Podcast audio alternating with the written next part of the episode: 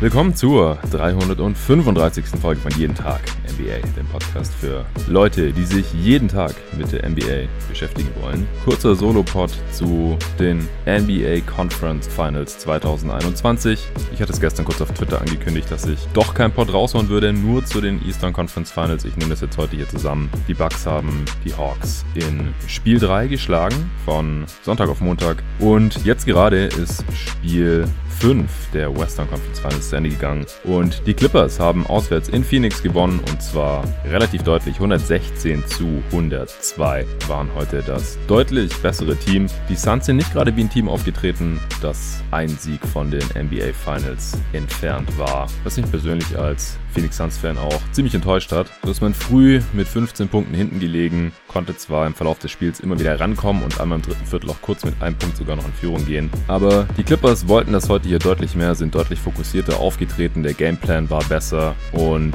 auch die Spielerleistungen der Clippers waren hier einem Elimination Game heute sehr, sehr angemessen. Paul George mit einem Career High 41 Punkten, ganz, ganz starkes Spiel gemacht. Hawks Bucks war auch über weite Strecken eine knappe Geschichte. Im Prinzip bis sich Trey Young leider verletzt hat, der ist ganz, ganz unglücklich auf einem Schiedsrichter umgeknickt, als er loslaufen wollte an der Seitenlinie, hat er so einen Schritt nach hinten gemacht, um Anlauf zu nehmen, ist dabei auf dem Fuß vom dort zufällig rumstehenden Schiedsrichter getreten und umgeknickt, hat dann noch weiter gespielt, aber war spürbar angeschlagen. Und jetzt ist, stand jetzt auch nicht mal sicher, ob er heute Nacht spielen können wird in Spiel 4 im zweiten Heimspiel in Atlanta. Und wenn das der Fall ist oder wenn er nicht fit sein sollte, und darauf deutet jetzt gerade alles hin, dann könnte das hier auch relativ schnell gegessen sein, denn ohne einen Trae Young in Topform, das haben die ersten drei Spiele gezeigt, haben die Atlanta Hawks gegen diese Milwaukee Bucks auch einfach keine Chance. Ja, heute kein Sponsor und keine Non-Supporter, deswegen gibt's auch keine Shoutouts. Ich würde sagen, wir steigen direkt in die Analyse von Clippers Suns ein. Ivica Subac hat sich im letzten Spiel verletzt, das hatte ich gar nicht mitbekommen, aber das war schon vor dem Spiel bekannt, dass er vielleicht nicht spielen können würde. Hat sich wohl leicht ähm, an einem Band im Knie verletzt, war questionable und wurde dann auch tatsächlich nicht eingesetzt. Dadurch hat sich die Starting Five auch verändert mal wieder bei den Clippers. Die sind wieder mit Small Ball gestartet. Beverly Jackson, Mann zurück in der Starting Five neben Paul George und Marcus Morris. Marcus Morris hat nach dem Spiel gesagt, dass er schon Stunden vor dem Spiel gemerkt hat, dass er heute deutlich fitter ist, als es bisher in der Serie der Fall war. Der war ja auch angeschlagen mit Knieproblemen konnte nur wenig Minuten spielen und war einfach nicht auf dem Niveau, wie wir ihn hier schon in den Playoffs gesehen hatten. Und auch wegen ihm sind die Clippers hier deutlich besser aus den Startlöchern gekommen und die Suns, also wirklich mieser, mieser Start. Ich habe es auch auf Twitter schon geschrieben, das war so ein bisschen vom Energielevel her wie in der Regular Season irgendwann im Februar, März, Back-to-Back gegen die Pistons oder so, aber auf keinen Fall so, als stünde man hier in den Western Conference Finals und wäre nur noch einen einzigen Sieg von den NBA Finals entfernt. Also keine Ahnung, was das war. Das Team schien überhaupt nicht ready, die Clippers dafür umso mehr sind direkt auf 16 zu 5 weggezogen. Dann kam endlich das Timeout von Monty Williams, aus meiner Sicht auch viel zu spät. Wenn ich als Coach sehen würde, dass mein Team hier nur mit Halbgas fährt, zu Hause in einem potenziellen Closeout-Game, dann würde ich sofort einen Timeout nehmen und den mal einen Arsch aufreißen und fragen, Leute, was ist hier eigentlich los? Jetzt auf geht's. Ist nicht passiert. Morris hat die ersten sechs Würfe getroffen, direkt mal 13 Punkte gemacht im ersten Viertel. Die Suns konnten sich dann auch wieder langsam rankämpfen. Vor allem, weil sie ein paar Jumpshots getroffen haben. Anfang des zweiten Viertels kam dann DeMarcus Cousins rein und war auch direkt ein Faktor. Chris Paul einen Ball geklaut, Fast Break Layup, im Poster wieder Scharic kaputt gemacht. Also der hat hier wieder in ein paar Minuten direkt mal 10 Punkte gemacht. Und im Prinzip kann man sagen, dass Tyron Lue gegen die Starting Five mit der Andre Ayton Small gespielt hat und dann gegen die Backup Unit der Suns mit Scharic auf der 5 Big Ball mit Cousins. Also Cousins war, nachdem er in der letzten, im letzten Spiel ja nur 4 Sekunden gespielt hat, wo er diesen Freiwurf absichtlich verwerfen wollte und so unrühmlich gegens Backboard geschmettert hat, was ja dann eine Violation war und äh, die Clippers so mit dem Ball verloren haben und die Chancen in der Crunch-Time im letzten Spiel schon stark geschmälert hatten, hat er heute 12 Minuten gespielt, 15 Punkte, 2 Rebounds, 3 Assists, beide Rebounds auch offensiv. Ja, das war, ähm, ich glaube, die waren beide in derselben Possession, hat einen Tipp-In gemacht am Ende. Zwölf Würfe genommen in elf Minuten. Aber sieben davon getroffen, keinen seiner beiden Dreier, aber auch äh, ein And-One gemacht, also mit Freiwurf noch. Und diese Minuten haben die Clippers mit sechs Punkten gewonnen. Na, jedenfalls haben die Suns überhaupt keine Antworten gefunden gegen den Small Ball der Clippers. Die haben auch, als sie klein gespielt haben, viel Zonenverteidigung gespielt. Auch da hatte Monty Williams offensichtlich gar kein Gameplan dagegen. Es wurde wieder viel High Pick and Roll gespielt. Clippers haben das gerne geswitcht und dann äh, wussten die Suns nicht wirklich, was damit anzufangen, außer die Mismatches zu attackieren und das haben sie halt oft nicht besonders effektiv getan. Aiton wurde komplett aus dem Spiel genommen von den Clippers, aber auch von den Suns, die dann auch aber aus den Räumen, die Aiton quasi geschaffen hat, dadurch, dass er mehrere Defender in der Zone gebunden hat. Damit konnten die Suns dann auch nichts anfangen. Also das war alles ziemlich frustrierend anzuschauen. Aiton am Ende nur mit 10 Punkten, 5 von 9 aus dem Feld, kein einziges Mal eine Freiwurflinie. 11 Rebounds zwar, wieder auch drei davon offensiv, aber das war nicht annähernd so dominant wie noch im letzten Spiel. Vor allem auch defensiv nicht. Also ich weiß nicht, ob Tyron Lue das ohnehin gemacht hätte, so viel Smallball zu spielen, ohne die Subats Verletzung. Aber das hat ihm jetzt hier heute schon sehr gut in die Karten gespielt, denn die Clippers konnten da ziemlich viel anfangen mit ihrem verbesserten Spacing. Die Clippers hatten zur Halbzeit auch 11 von 12 am Korb abgeschlossen, 6 von 10 aus der Floater Range, also haben in der Zone komplett dominiert. 34 Punkte in der Zone zur Halbzeit schon. Die Suns nur 8 und nur 2 von 5 am Korb, 2 von 8 aus der Floater Range, also total abgekackt. Clippers auch 13 zu 3 Fast Break Punkte zur Halbzeit, also die Easy Buckets in Anführungsstrichen, die haben die Clippers total dominiert, deswegen haben sie zur Halbzeit auch mit 7 geführt, 59 zu 52. Die Suns konnten nur einigermaßen mithalten, weil sie ihre Jumpshots ganz gut getroffen haben. 8 von 17 Dreiern zur Halbzeit, die Clippers nur 4 von 16. Das macht natürlich einen riesen Unterschied aus. Die Suns hatten schon ihre Szenen, wie gesagt, Booker und auch Chris Paul, die sind schon in ihre Jumpshots reingekommen und vor allem Booker hatte auch einen sehr guten Tag von Downtown. Der hatte zur Halbzeit schon vier seiner fünf Dreier getroffen. Auch noch einen schönen Buzzerbeater kurz vor der Halbzeitpause oder zur Halbzeitpause getroffen. Die Suns hatten noch ungefähr drei Sekunden, hatten Einwurf, wunderschönes Play. Aiden mit dem Handoff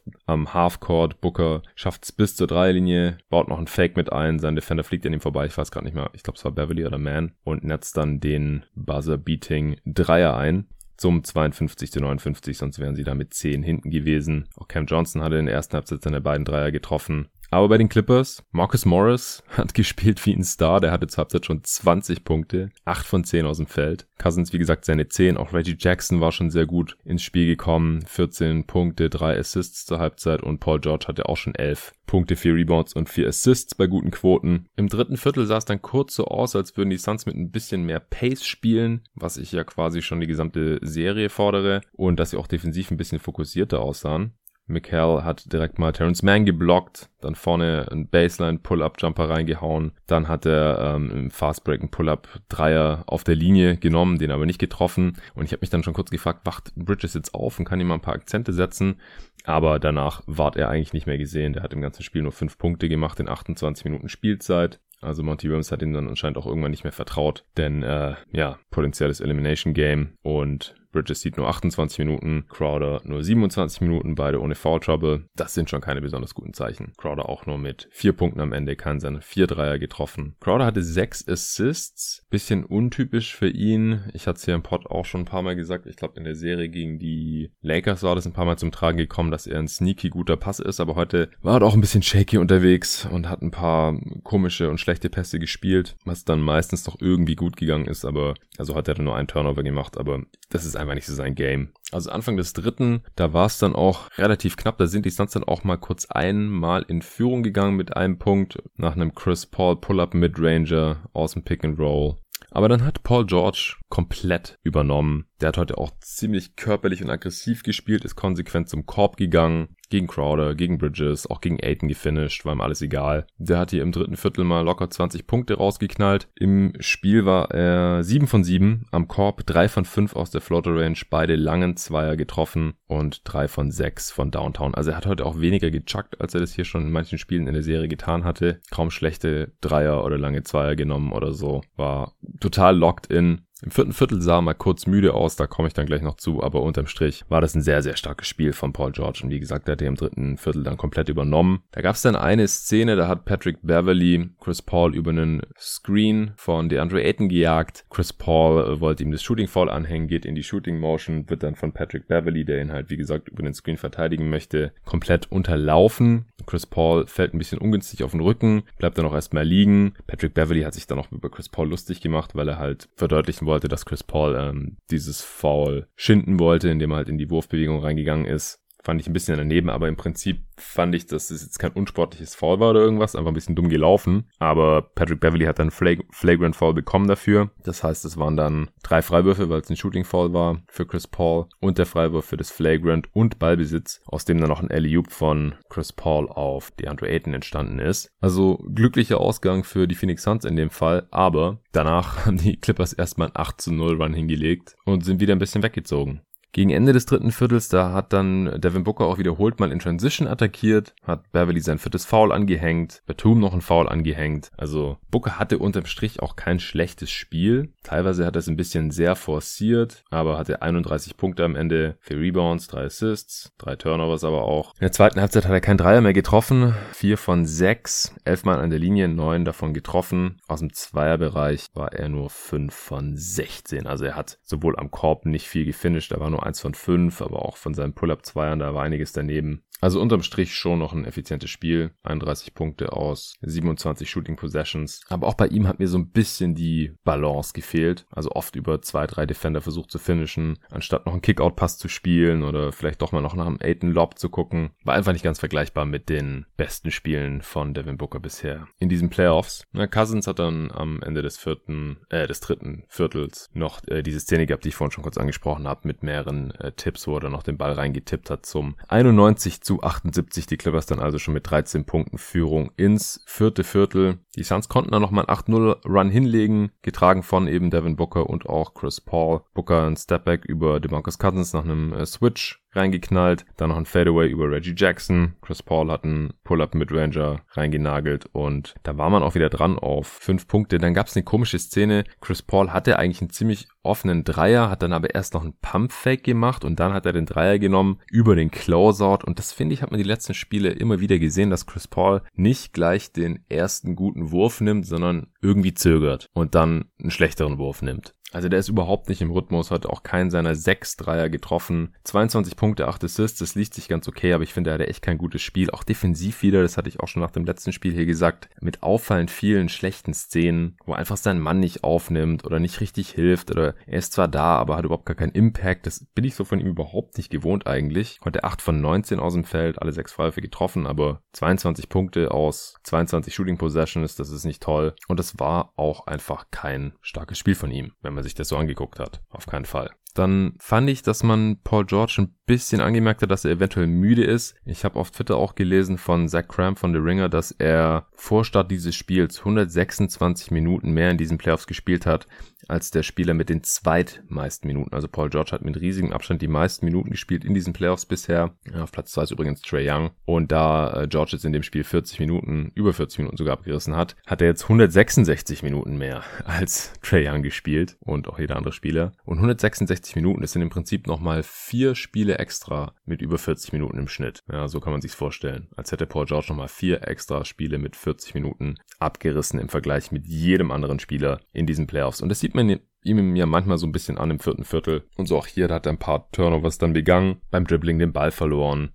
Booker hat dann aber in Transition auch den, einmal den Layup erzwungen, anstatt einen aus meiner Sicht relativ einfachen und offensichtlichen Alley-Oop Pass auf Cam Johnson, der gut mitgelaufen war, zu spielen. Bei der nächsten Gelegenheit, da hat dann Cam Johnson den Stil selbst einsammeln können und hat in Transition gepusht und den Layup and One abschließen können gegen Marcus Morris. Nach diesem and One Layup, da hat oder beim Ausboxen während dieses Freiwurfs, da hat dann auch Paul George noch Tory Craig einfach so weggeschoben, weggerammt mit seinem arm den er sowieso ganz gerne einsetzt. Also da sah Paul George mal kurz nicht so toll aus in ein paar Szenen, aber der soll hier seinem äh, sehr, sehr starken Spiel keinen Abbruch tun. Paul George am Ende mit 41 Punkten, 13 Rebounds, 6 Assists, 3 Steals, auch 6 Turnovers, aber alle 8 Freiwürfe getroffen dieses Mal. 15 von 20 aus dem Feld, das ist sehr, sehr krass. Hat ja vorhin schon angedeutet, als ich seine Quoten aus den verschiedenen Shooting Zones vorgelesen habe und eben drei seiner 6 Dreier. Das sind 41 Punkte aus 24 Shooting Possessions. Das ist abartige Effizienz. Morris mit 22 Punkten aus 17 Shooting Possessions. Auch noch stark. Also nach dieser, nach diesem End-One-Layup von Cam Johnson und dieser Ausbox-Aktion da von Paul George,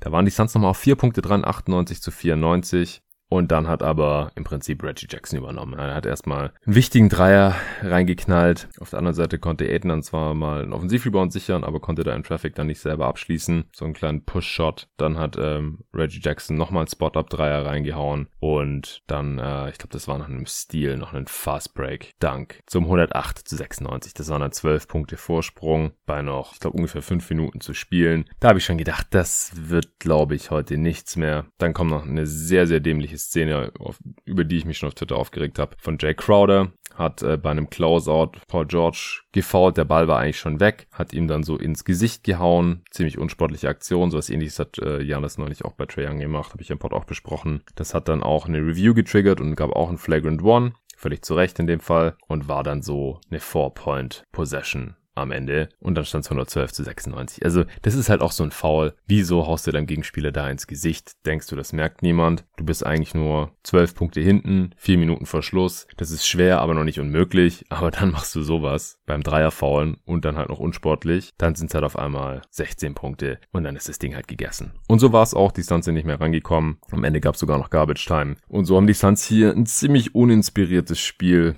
verloren, meiner Meinung nach. Also, wie gesagt, ich finde es eigentlich unentschuldbar und ein bisschen peinlich, mit wie wenig Energie die hier ins Spiel gekommen sind. Dann, wie schlecht dieser Gameplan auch aussah gegen Small Ball, gegen die Zone oder auch gegen die Switches. Da waren auch teilweise minutenlang hat man da kein richtiges Play gesehen. Wenn man da mal wieder eins gesehen hat, hat es meistens auch funktioniert, aber das bin ich so von Monty Williams auch gar nicht gewohnt. Dann, dass man der Andrew Ayton überhaupt nicht eingebunden bekommen hat, mal wieder. Und klar, Marcus Morris, der hat schwierige Würfe getroffen, Reggie Jackson auch. Das kennen wir mittlerweile schon. Paul George ist ein Star. Das ähm, muss man von ihm auch mal erwarten. Aber da muss man trotzdem Lösungen finden und kann sich dann nicht auf so einen Tough-Shot-Shooting-Contest irgendwie einlassen. Da war einfach viel zu wenig Balance drin. Die Suns die sind während der Regular Season eines der besten Passing-Teams gewesen und das war heute einfach zu viel Hero Ball von Booker und auch Chris Paul. Dafür waren die heute nicht gut genug unterwegs. Da bewegt sich gerade fast gar nichts mehr. Weder Off-Ball noch der Ball. Ist ein Stück weit auch normal in den Playoffs, aber das ist gerade einfach zu einseitig, zu leicht ausrechenbar, auch zu statisch. Und wie gesagt, für, für so eine Shot Selection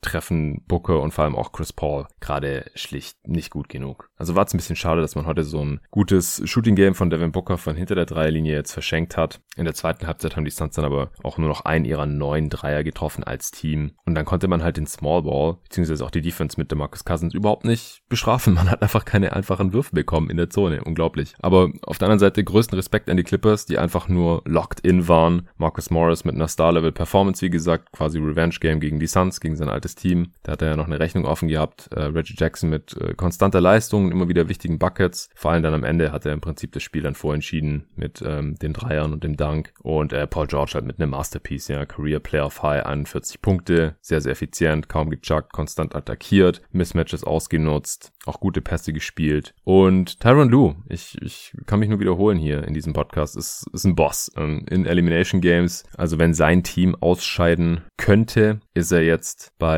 10 Siegen bei nur zwei Niederlagen. Also das heißt übersetzt, sein Team hätte jetzt schon zwölfmal ausscheiden können, seit er Headcoach ist, also Clippers und Cavs, und sind aber nur zweimal ausgeschieden und haben zehnmal das Ausscheiden verhindert mit dem Rücken zur Wand. Das ist ein ganz, ganz starker Coaching-Job. Das ist eigentlich unfassbar. Also ist auch mit großem Abstand all-time die beste Bilanz in solchen Elimination Games. Und die beiden äh, Male, die er ausgeschieden ist, waren ja logischerweise dann die Playoffs 2000, also die Finals 2017 und 2018. Mit den Cavs 2016 hat er gewonnen.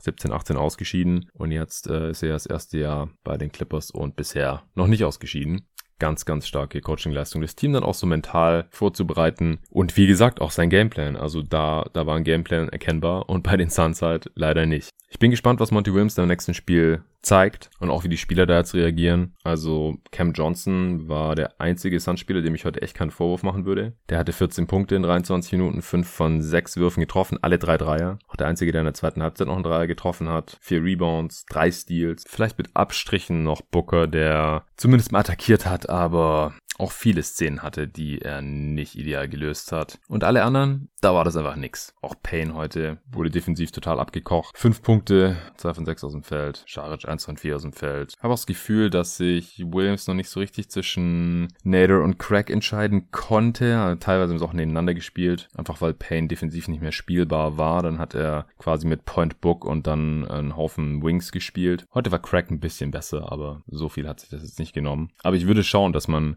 Bridges auf jeden Fall besser ins Spiel bekommt. Der im Gegensatz zu Crowder ist der auch nicht nur ein Spot-Up-Shooter, ja, der ist auch ein guter Cutter, kann auch ein bisschen was aus der Midrange oder Floater-Range machen, kann mal zum Korb gehen, sollte in Transition vor allem. Bridges ist ein starker Scorer in Transition, genauso wie natürlich Booker, Payne, Cameron Johnson. Aber dazu müssen sie halt auch Gelegenheit bekommen. Und dazu braucht man natürlich auch Stops. Und da kommt dann wieder Aiden ins Spiel. Da muss Chris Paul besser sein. Auch Chris Paul, also als, auch als Leader, da muss mehr kommen, wenn er jetzt auch zum ersten Mal in seiner Karriere in die Finals möchte. Und Crowder könnte vielleicht mal wieder ein Dreier treffen. Das wäre ganz schön. Und nochmal kurz zu den Refs. Also ich habe gesehen, dass sich viele Suns-Fans über die Refs beschwert haben. Die hatten eine komische Linie, aber ich finde, die haben unterm Strich relativ viel laufen lassen, haben auch viele Faults an Paul George zum Beispiel nicht gepfiffen. Das Flag Flagrant One an Patrick Beverly war ein Witz. Also ich finde jetzt nicht, dass die Suns hier heute besonders unter der seltsamen Linie der Refs gelitten haben. Das war hier ganz sicherlich nicht der Faktor, wieso man mit 14 verloren hat. Da müssen sich die Suns schon in die eigene Nase fassen. Ja, das reicht jetzt auch zu dem Spiel, würde ich sagen. Dann noch kurz zu Bucks Hawks. 113 zu 102 haben die Milwaukee Bucks in Atlanta gewonnen. Wie vorhin schon angedeutet, war das Spiel meiner Meinung nach relativ offen, bis erstmal äh, Trae Young sich da verletzt hat, Ende des dritten Viertels, und äh, bis dann im vierten Viertel auch Chris Middleton total übernommen hat. Also so wie Paul George heute im dritten Viertel 20 Punkte gemacht hat, hat Middleton eben gestern im vierten Viertel 20 rausgehauen, insgesamt 38 gemacht. War auch mit Abstand das beste Spiel der Serie von ihm. Auch Janis hatte wieder ein starkes Game und deswegen war das dann am Ende hier auch nicht mehr knapp. Sah aber erstmal ganz gut aus für die Hawks im ersten Heimspiel. Sind auch direkt, was heißt auch, also weil die Clippers hier heute auch früh weggezogen sind. In dem Spiel war es so, dass die Hawks früh weggezogen sind. 7 zu 0, 12 zu 2, 22 zu 8. Auch weil Trey Young einen sehr starken Start ins Spiel hatte, hat direkt mal Charge gezogen. Bogdanovic hatte zwei Steals und äh, hat auf Capella vorgepasst, der dann Run-Out-Dunks hatte, zwei Stück. Hörte hat einen Dreier reingeknallt. Trey hat einen tiefen Dreier nach dem Screen am Halfcourt reingenagelt. Also allgemein, die Hawks haben viel mit High Pick and Rolls auch gearbeitet. Treys Floater Game war am Start, hat auch so einen Moonshot Floater. Ich glaube, über Brock Lopez war das rein, reingehauen. Collins hat einen Spot-Up-Dreier getroffen. Also bei den Hawks ging am Anfang alles. Das war vielleicht auch nicht ganz nachhaltig, dieses Shooting oder diese Offense. Bei den Bucks ging erstmal nichts, aber dann Chris Middleton hat dann erstmal auch drei schöne Assists in Folge gespielt. Drew hat den Runout Layup. Also die, was die Bucks auch machen, ist, dass die nach ihren Contests meistens gegen Trey Young halt auch direkt weiterlaufen und äh, dann direkt einen Empfänger haben für einen langen Outlet Pass in Transition, für einen Layup oder Dunk. Das machen die die ganze Zeit und die Hawks bekommen das überhaupt nicht in den Griff. Auch in dem Spiel wieder war die Transition Defense eine einzige Katastrophe. Bobby Portis hat wieder eine relativ große Rolle gespielt, kam früh für Janis rein, hat direkt mal einen Pick-and-Roll Defensive Coverage verkackt und äh, Trey Young einen weit offenen Dreier beschert. Trey hatte so früh zehn Punkte, vier seiner ersten fünf Würfe getroffen. Ich fand auch, fand auch, dass Bogdanovic sich besser bewegt hat in dem Spiel, ähm, konnte auch in der Szene mal Drew Holiday defensiv vor sich halten, aber am Ende des Spiels hat er wieder katastrophal getroffen. Hat mich dann fast ein bisschen überrascht. Drei von 16 stand am Ende auch nur zwei seiner zehn Dreier getroffen, also einen seiner sechs Zweier dann folgerichtig. Janis hat, glaube ich, eins von fünf aus dem Feld gestartet, kam dann aber wieder nach einer kurzen Pause rein, Ende des ersten Viertels und hat sofort attackiert. Äh, und Jakob Konwu war reingekommen, den per Drive, hat direkt zwei Freiwürfe gezogen. Ich fand aber, dass Okongwu mehrere Szenen hatte, in denen er richtig gut aussah defensiv gegen Janis Antetokounmpo, hat ihn einmal von hinten geblockt, dann noch im ersten Viertel, dann später hat ihm einfach so den Ball entrissen, also gestealt. Nee, ich glaube, es gab einen Jumper dann, aber wie dem auch sei, also Okongwu zeigt hier auch weiterhin sehr, sehr gute Ansätze als Rookie in seinen ersten Playoffs. Einmal haben die Bucks auch versucht, ähm, ein Pick and Roll von Trae Young zu pre-switchen, also den Defender des Screens schnell auszutauschen. Das sollte dann Tanassis übernehmen statt Brook. Und dazu musste Tanassis halt von äh, Gallinari wegrotieren und das hat Trae Young aber sofort gecheckt und hat direkt den äh, Pass auf den offenen Eckendreier für Gallinari gespielt. Das war dann aber auch sein erster Assist. Davor hat sich Trae Young sehr, sehr auf sein eigenes Scoring konzentriert, weil er eben auch die Looks bekommen hatte von der Bucks Defense. Die Bucks konnten sich aber halt, wie gesagt, im Laufe des ersten Viertels ja wieder rankämpfen und waren dann auch nur noch mit fünf hinten, nachdem Chris Middleton einen Pull-up aus der Midrange zum Ende des Viertels noch reingehauen hat. 27 zu 32. Zweite Viertel haben die Bucks dann auch genommen, vor allem weil Janis komplett dominiert hat. Hatte in Transition einen heftigen Slam gegen Lou Williams, der ihm dann nur noch als einziger im Gegenstand natürlich der gar nichts machen kann. Dafür ist er viel zu klein und viel zu schmächtig. Und äh, Janis hat seine langen Arme ausgefahren und ihn einfach reingeslammt. Janis ist im Prinzip nach Belieben zum Ring gekommen, vor allem wenn Capella nicht drauf war. Gerade im zweiten Viertel, da waren beide Teams dann auch small, also Janis auf der 5 bei den Bucks und bei den Hawks dann halt Collins und das haben die Bucks, äh, haben die Hawks relativ viel gemacht in dem Spiel. Und ich bin mir nicht sicher, ob sie überhaupt jemals eine Sekunde Small spielen sollten gegen die Bucks, wenn Janis auf dem Feld ist, weil das zerstört er einfach. Der kommt jederzeit zum Korb. Er kann seine Spin-Moves anbringen, weil die Hawks das nicht ansatzweise so gut verteidigen, wie die Nets das noch getan hatten. Wie gesagt, äh, in Transition haben die Bucks ständig gescored. Das konnten die Hawks überhaupt nicht verhindern. Also offiziell hatten sie nur elf Fast Break Points, aber hatten halt auch viele Punkte noch in Early Offense. Insgesamt im Spiel auch 56 zu 34 Points in the Paint, die Bucks. Die Hawks konnten das aber so, so ein bisschen abwehren da im zweiten Viertel. Vor allem, weil Trey wieder so eine kleine Show abgeliefert hat, hat einen super tiefen Dreier über Janis Antetokounmpo. Einmal hat er PJ Tucker so ausgetanzt, äh, als er in die Zone gezogen ist mit Dribblings und hat dann einen ziemlich geilen Pass an der Baseline direkt auf Kevin Hörter, der auf der gegenüberliegenden Seite in der Corner stand und dann Dreier reingenagelt hat. Dann haben die Bucks aber ihrerseits noch einen 10 zu 0 Run hinlegen können bis zum Ende der ersten Halbzeit. Und da stand es dann 56 zu 56. Trey hatte 17 Punkte, 3 Assists zur Halbzeit. Janis hatte 16 Punkte, 7 Rebounds, 3 Assists zur Halbzeit. Middleton war schon bei 13, 6 und 5. Holly hatte auch schon 7 Assists. Äh, die Bucks waren in erster Linie nicht in Führung. Wie gesagt, im Zweibereich haben sie ziemlich dominiert, weil sie nur drei ihrer 14 Dreier getroffen hatten und die Hawks standen eben noch bei 10 von 22 und das hatte ich ja schon x-mal gesagt im Pod, dass die Hawks, wenn sie hier eine Chance haben wollen in der Serie oder in einem Spiel, ihre Dreier wahrscheinlich ziemlich gut treffen müssen. Anfang des dritten haben die Hawks dann nochmal einen kurzen Run hingelegt. Trey hat wieder seinen Floater getroffen, Dreier reingeknallt, dann aus dem Pick and Roll auch noch ein Dreier. Also ich fand, dass die Bucks Defense hier nicht mehr so gut aussah wie noch im letzten Spiel. Da haben ja Lopez und Holiday vor allem im Zusammenspiel in der Pick and Roll Defense sehr, sehr gut funktioniert. Das war jetzt heute wieder nicht mehr so der Fall. Entweder war Brook zu weit weg, hatte Trey einen freien Pull-up oder er ist zu nah an ihn reingekommen und dann konnte er nicht mehr recovern, hat dann and one Finish gehabt am Korb und hatte dann äh, schon früh 28 Punkte hier im dritten Viertel. Hörte hatte auch wieder ein richtig gutes Spiel, wie ich finde. Hat einmal Drew Holiday bei einem Dreier geblockt, der war völlig überrascht. Dann hat er im selben Angriff noch fast bei einem Closeout Pat Connaughton geblockt hat. Vielleicht hat ihn sogar geblockt. Er hat auf jeden Fall einen Airball geworfen. Hörte hatte am Ende auch drei Blocks in dem Spiel. Ja, elf Punkte, sieben Assists, auch wieder vier Rebounds und drei Blocks. Also die Hawks durchaus mit einem guten Spiel hier auch noch im dritten Viertel. Aber die Bucks haben dann einen kleinen Run hinlegen können, um dann erstmals die Führung zu holen, 82 zu 80, nachdem äh, Portis in der Early Offense so ein Deep Seal gegen Lou Williams hatte. Das war,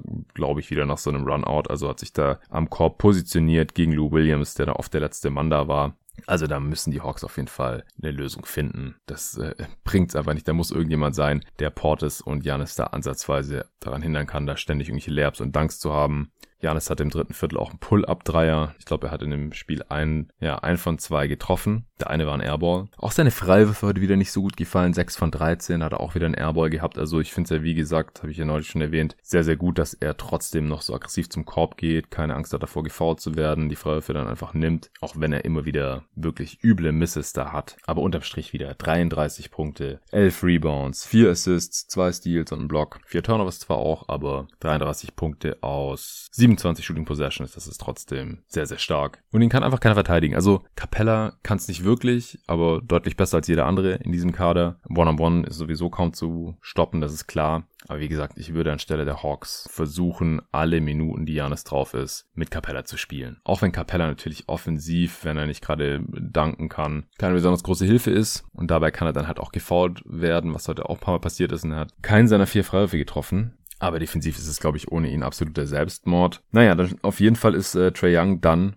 eben als dieses Spiel gerade sehr knapp und unterhaltsam war, eben auf dem Fuß des Schiedsrichters umgeknickt und ist dann auch in die Umkleide gegangen, kam dann zwar später wieder, aber war dann halt nicht mehr derselbe. Ende des dritten gab es noch eine kontroverse Szene, da gab es einen 4 gegen 1 Fast Break von 4 Bucks gegen Lou Williams, also ich habe ja gerade schon angesprochen, wie wenig Lou Williams als Fast-Break-Verteidiger machen kann. Und einer von den vier Bucks-Angreifern war Bryn Forbes und der hat einen Dreier bekommen an der Dreilinie, äh, einen freien und hat den dann genommen. Und da ist halt die Frage, ist das ein guter Wurf oder sollte man 4 gegen 1 Fastbreak vielleicht so ausspielen, dass man einen Layup oder einen Dank hat? Denn selbst einen freien Dreier treffen ja, das habe ich ja im Pod auch schon ein paar Mal angesprochen, selbst die besten Schützen, da gehört Forbes eigentlich dazu, nur so mit maximal 50 Prozent. Ja, und das ein Dreier mit 50 Prozent Quote ist halt ein erwartbares Offensivrating von 150. Und wenn man das halt einem äh, Zweier, der vielleicht zu 90 Prozent drin ist, und es ein Layup ist oder ein Dank, gegenüberstellt, dann ist das halt ein Offensivrating von 180 was zu erwarten ist. Aber wenn vier Mann nach vorne rennen, dann kann man davon ausgehen, dass die wahrscheinlich einen Offensivrebound bekommen, wenn der nicht gerade irgendwie ins Ausspringt. Und ist dann noch passiert, also Janis hat dann einen Offensivrebound bekommen und wurde gefoult, hat aber nur einen seiner beiden Freiwürfe getroffen, was halt wiederum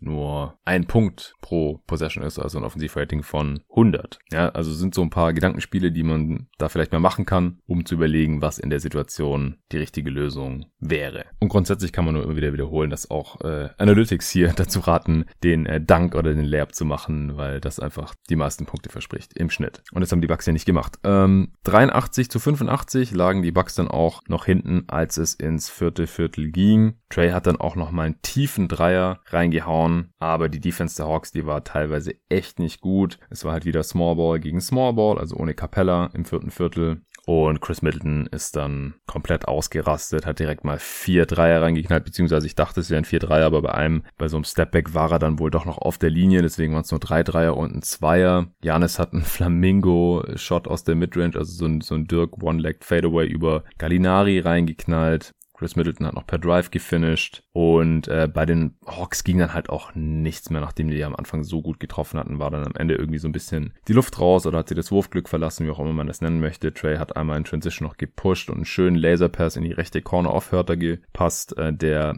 aber nicht verwandeln konnte. Auf der anderen Seite hat dann Chris Middleton einen langen Stepback Zweier reingehauen zum 107 zu 100, also das war im Prinzip ein 5 Punkte Swing. Da hätte es dann ansonsten auch 105 zu 103 stehen können, aber so stand es dann 107 zu 100. Dann hat Trey noch so einen Hit-Ahead-Pass auf Hörte für einen Dreier gespielt, der auch nicht drin war. Ach, der Laser-Pass war auf Bogdanovic. Ich habe mir Hörte aufgeschrieben, aber ich weiß, dass es Bogdanovic war. Wie dem auch sei. Also war auf jeden Fall nicht drin. Dann hatte Trey noch selbst einen weit offenen Sidestep-Dreier nach einem Fake, der auch nicht drin war. Also da haben die Hawks im Prinzip drei Dreier in Folge vergeben. Dann hat Janis nochmal ein Fadeaway aus dem Post abgetroffen gegen zwei Defender und da waren sie dann neun Punkte vorne bei 1,45 auf der Uhr. Da war das dann schon einigermaßen entschieden. Auf der anderen Seite wurde dann nochmal ein Lobpass auf John Collins von Janis geklaut. Janis wurde gehackt. Und als dann Chris Middleton nochmal ein Midrange Pull-Up verwandelt hat und damit dann 20 im vierten Viertel hatte. Eine Minute vor Schluss, da war das Ding dann durch. Collins hat nochmal zwei Freiwürfe geworfen, aber das war dann erledigt. Also nach Trays Verletzung ging es abwärts. Ich will jetzt auch nicht alles darauf schieben. Die Bucks sind das bessere Team und sie sollten halt auch solche Spiele gewinnen eigentlich. Chris Middleton kann mal so eine Explosion haben gar keine Frage. Janis äh, spielt wirklich stark die letzten Spiele. Aber ohne Trae Young, ohne den fitten Trae Young haben die Hawks halt einfach kaum noch eine Chance. Und dann hat sie am Ende ja auch so ein bisschen das Wurfglück verlassen. Also das Shooting der Hawks war vielleicht eh nicht über das ganze Spiel haltbar, aber war schon schade, dass wir das hier äh, so nicht erfahren konnten. Chris Middleton, wie gesagt, Mann des Spiels, hat da im, im vierten Viertel das Spiel dann mit Janis zusammen geclosed. Drew hat äh, sehr gutes Playmaking gezeigt. Scoring war heute immer wieder mies bei ihm. Also es ist schon krass, wie inkonstant Chris Middleton und Drew Holiday sind. Also die haben selten mal auch zusammen ein gutes Shooting-Game und ein gutes Scoring-Game. Holiday heute mit 12 Assists, aber nur 6 Punkten, 2 von 11 aus dem Feld kann seine 3 3 getroffen, nur 2 seiner 4 Freiwürfe, also total off. Middleton dagegen 38 Punkte aus 27 Shooting Possessions, sehr, sehr stark, 6 von 12 Dreier. 11 Rebounds auch, 7 Assists bei 4 Turnovers nur. Das ist effizient. Brook Lopez hat nur 25 Minuten gespielt. Wie gesagt, die Bucks haben viel Small gespielt. Äh, mit Janis auf der 5 oder dann noch mit 16 Minuten Bobby Portis. Mit Lopez lief es halt nicht so gut. Also das überzeugt mich auch immer noch nicht so richtig oder macht mir ein bisschen Sorgen für die Bucks, dass irgendwie diese Rolle von Brook Lopez oder auch sein Leistungsniveau, sein Leistungsvermögen offensiv und defensiv so sehr schwankt. Also die Bucks sind einfach insgesamt als Team, abgesehen von Janis jetzt vielleicht in letzter Zeit, immer noch ein sehr unkonstantes Team. Also ich gehe mal davon aus, dass sie die Hawks jetzt hier relativ deutlich schlagen können, auch in diesen Conference Finals und dann in die Finals kommen. Und die Suns haben jetzt heute auch nicht besonders überzeugt. Und die Suns sind noch der Favorit, also habe ich jetzt noch gar nicht gesagt, aber die haben jetzt nochmal zwei Chancen. Die können jetzt in LA entweder closen und ich erwarte eigentlich, dass sie besser spielen als heute im nächsten Spiel und auch besser gecoacht werden. Aber die Clippers, boah, also die, die sollte man einfach nicht überschätzen, äh, unterschätzen natürlich. Und ähm, aber selbst wenn das nichts wird, dann hat man nur noch Game 7 zu Hause in Phoenix. Also würde mich schon sehr, sehr wundern und natürlich als Fan auch extrem enttäuschen, wenn die Suns nicht in die Finals einziehen könnten, nachdem sie jetzt schon 3-1 vorne lagen. Und die Bucks, die müssen auch noch zweimal gewinnen. Es steht hier jetzt 2-1 in dieser Serie. Also haben ja auch noch Zeit, das ein bisschen auszubügeln. Portis war ja jetzt auch nicht schlecht, ja, vor allem offensiv nicht. 15 Punkte, 4 Rebounds. Er hat ähm, den Gameplan ausgeführt. Er ist in Transition Transition auch gerannt und alles. Gar keine Frage. Ist auch ein guter Scorer und in diesem Matchup ja auch einigermaßen spielbar. Auch wenn Trey Young immer gerne das Mismatch gegen ihn sucht. Aber wenn er nicht fit ist, dann bringt das natürlich auch alles nichts. Young war heute auch wieder auf besten Wege zu einem sehr, sehr starken Spiel. 35 Punkte am Ende trotzdem. 6 von 14 Dreier, 5 von 6 Freiwürfen. Das macht 35 Punkte aus 26 Shooting Possessions. 4 Assists bei 4 Turnovers. Gallinari auch noch solides Spiel von der Bank. 18 Punkte. Auch, äh, hat auch immer wieder die Mismatches ausgespielt gespielt im Post-Up nach Switches. Von Collins ja, müsste eigentlich ein bisschen mehr kommen. War effizient 6 von 8 aus dem Feld, aber nur 13 Punkte, 8 Rebounds.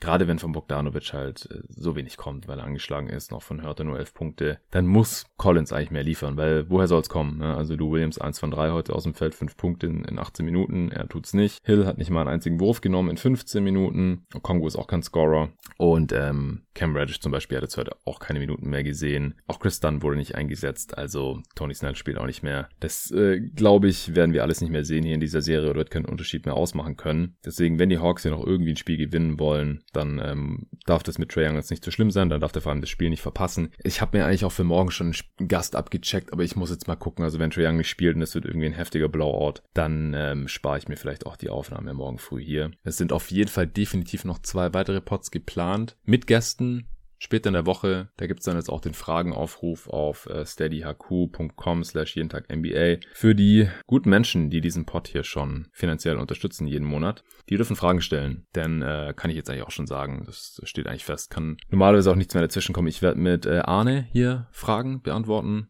die aus diesen Playoffs hier entstanden sind, sage ich jetzt einfach mal. Also vielleicht bitte noch nicht zu sehr Richtung Offseason oder Sachen, die gar nichts mit diesen Playoffs zu tun haben, sondern vielleicht Fragen, die euch während dieser Playoffs gekommen sind, so auch im Stile des Pods, den ich hier neulich mit Nico aufgenommen habe. Also Bigger Picture Stuff, auf die NBA bezogen, auf Teams bezogen, auf Spielertypen auch bezogen, Skillsets und so weiter. Wenn euch da irgendwas eingefallen ist oder jetzt einfällt, dann könnt ihr die gerne stellen auf steadyhq.com slash jeden Tag NBA. Falls ihr schon unterstützt. Wenn nicht, dann freut es mich natürlich, wenn auch der eine oder andere dazukommt. Und da werde ich einen Part mit Arne aufnehmen und dann nochmal so ein Part mit Nico. Vielleicht fallen uns auch selbst noch ein paar Fragen ein. Je nachdem, was wir da so von euch bekommen. Ja, ansonsten habe ich jetzt, glaube ich, auch nichts mehr zu dem Spiel. Hawks haben verloren, obwohl sie ihre Dreier mit 41% getroffen haben. 15 von 37. Freiwürfe für nur 9 von 16. Ja, liegt daran, dass ihre Bigs 0 von 6 geschossen haben. Collins und Capella. Die Bucks am Ende auch mit 11 von 29. Also die haben in der zweiten Halbzeit die Dreier dann auch sehr gut getroffen. 8 von 15 allein in der zweiten Halbzeit. Janis ist jetzt übrigens der Spieler, der in einer Postseason die meisten 30 Punkte, 10 Rebounds Spiele hat seit Shaq im Jahr 2000. Der hatte 13 und Janis hat jetzt schon 9. Muss man mal im Auge behalten, denn Janis wird ja noch mindestens sechs Spiele machen. Zwei in diesen und dann noch mindestens vier in den Finals. Ja, das war's für heute